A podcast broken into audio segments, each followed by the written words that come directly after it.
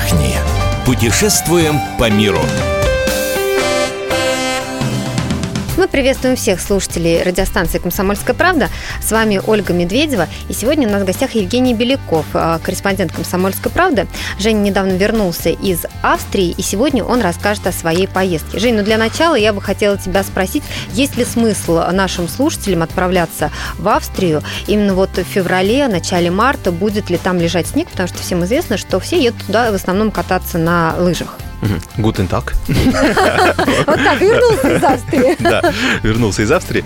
А, конечно, перенял за, за неделю, что я там провел, конечно, перенял очень много немецких выражений, поэтому а, сейчас немного их использую. Так вот, а, что касается отдыха, зимнего именно отдыха в Австрии, эм, как известно, это достаточно интересные горнолыжные курорты. Эм, там находятся это Альпы, в которых эм, всегда очень хорошая погода, ну, в плане плане того, что а, там а, практически всегда очень много снега, именно в зимний период, и, но при этом а, очень а, комфортная погода для катания, для проживания, то есть а, температура редко когда опускается ниже, чем минус 10 градусов, и а, обычно светит солнце и так далее. То есть а, с точки зрения именно горнолыжного отдыха, а, особенно февраль и март, отличные месяцы, потому что снега уже а, очень много, но при этом температура начинает понемножку повышаться к концу зимы, и это создает очень комфортные условия для, для катания. Ты конкретно в какое место ездил?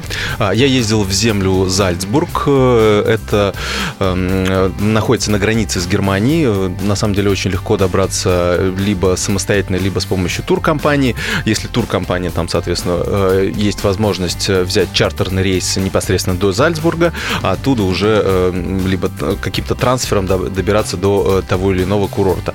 А если мы едем самостоятельно, то, скорее всего, выгоднее и удобнее всего добираться добираться из Мюнхена, э, потому что это такой достаточно большой хаб, э, куда очень много рейсов, в частности, из Москвы идет, и э, цены довольно приемлемые именно на эти рейсы. А сколько в среднем?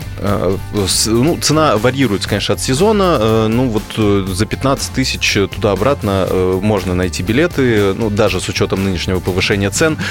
Плюс есть акции, во время которых можно поймать билет под 12 тысяч рублей. Естественно, это не касается праздников, которые у нас сейчас предстоят, это 23 февраля и 8 марта, но вот в промежутках между ними, я думаю, можно поймать а, вполне а, хорошие предложения, и особенно если а, вы будете лететь, например, в будние дни, понедельник, вторник, а, тогда, конечно, цены а, можно значительно сэкономить на этом. Где поселиться? Расскажи, какие отели предлагаются вот в Зальцбурге, а, и где, наверное, бюджетный вариант, и где для тех, кто любит подороже? Да, ну именно сам э, город Зальцбург, он э, ну, не является таким э, действительно курортом с точки зрения горнолыжного отдыха. Туда можно приехать, поселиться на один-два дня, погулять по городу, и я думаю, этого будет вполне достаточно, потому что самое интересное это все-таки забраться повыше в Альпы, и там есть несколько несколько таких городков, которые, я думаю, стоят внимания. Ну, например, это город Бад Гастайн э, или Бад Хоф Гастайн. Э, они интересны своими термальными источниками, помимо непосредственно склонов э, горнолыжных. То есть есть возможность совместить и такой активный отдых, и расслабленный отдых. Очень интересно, когда в первой половине дня, например, можно покататься, во второй половине дня уже вот эти натруженные мышцы опустить в термальные источники, и это будет очень такой хороший комплексный отдых. Еще одно место, которое интересно для посещения, это Целямзея. Э, это очень интересный курорт, э, такой он и летний, и зимний, потому что там есть озеро. Э, то есть это такая большая долина, в котором, посередине которого находится большое озеро, и городки находятся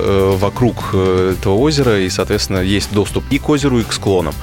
Поэтому там такая интересная, интересный микроклимат. Я думаю, вот эти три города можно рассматривать как такие опорные точки, в которых э, следует э, бронировать жилье.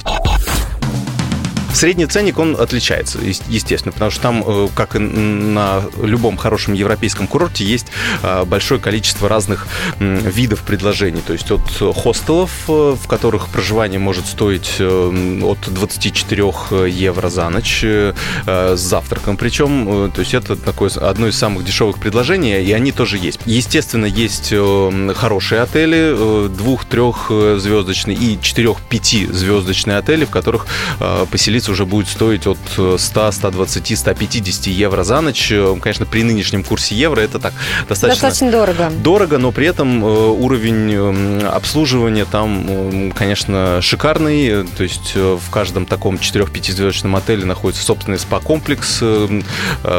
Гости отеля могут пользоваться им в большинстве случаев бесплатно, если не приобретают какие-то дополнительные услуги в виде каких-то спа-процедур либо массажа. А вот, ну, соответственно, спа-комплекс это баня, бассейн, и плюс ко всему, например, в том же Бад, Бадхоф Гастайне есть и Бад Гастайне, там, где есть термальные источники, то есть многие отели даже обладают собственными термальными ваннами, где вы можете, соответственно, релаксировать уже после катания или вечером. А в эту сумму входят завтраки или это all-inclusive?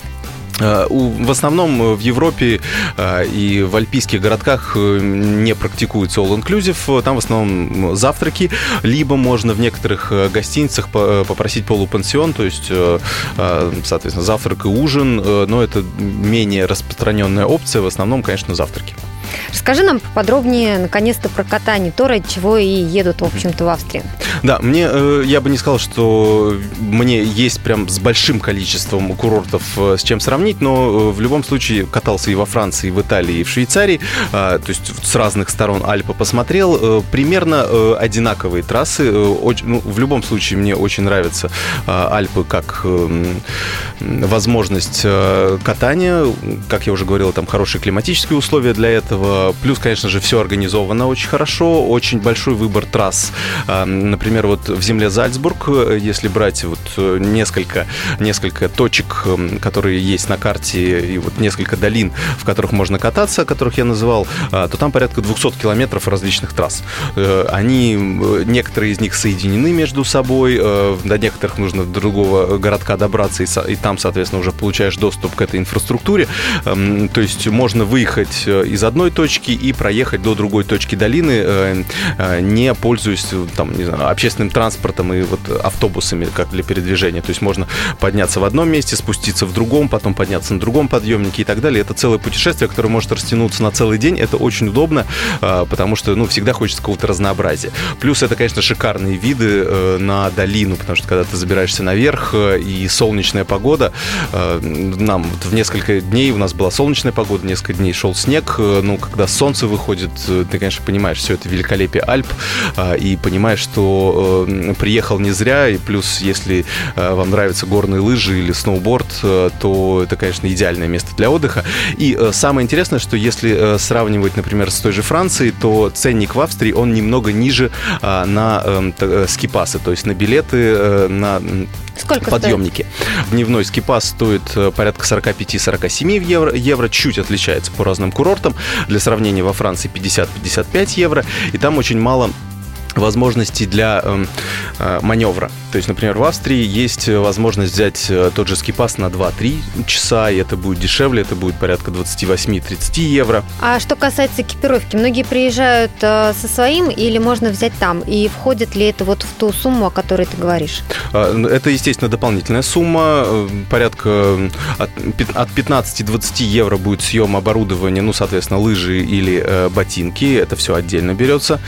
Плюс ко всему можно брать шлемы. Э, ну, для тех, кто э, продвинутые горнолыжники, они, конечно, с собой уже все берут. Э, у них вопрос не стоит. Другое дело, что тут нужно соизмерять, сколько вы потратите на перевозку этого багажа с собой, насколько это вам будет удобно, неудобно. Ну, взять можно практически все на месте, ну, кроме разве что масок, потому что маски это такой все-таки гигиенический важный предмет, и его не дают просто в прокат, просто потому что, ну, это такая правило гигиены. А все остальное, лыжи, палки, сноуборды, э, ботинки и, соответственно, шлемы можно взять там. Давай подсчитаем, во сколько обойдется поездка на одного человека на 7-10 дней. Конечно же, все зависит от уровня проживания, где вы будете останавливаться, эм, какое количество, например, дней вы проведете во время катания, где вы будете обедать э, и так далее, так далее.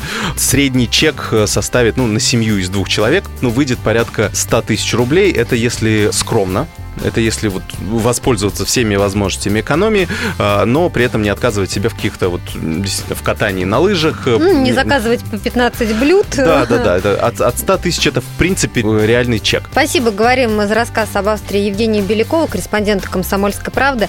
И напомню, что весь архив наших программ вы найдете на сайте fm.kp.ru. Мы выбираем для вас лучшие туристические маршруты мира.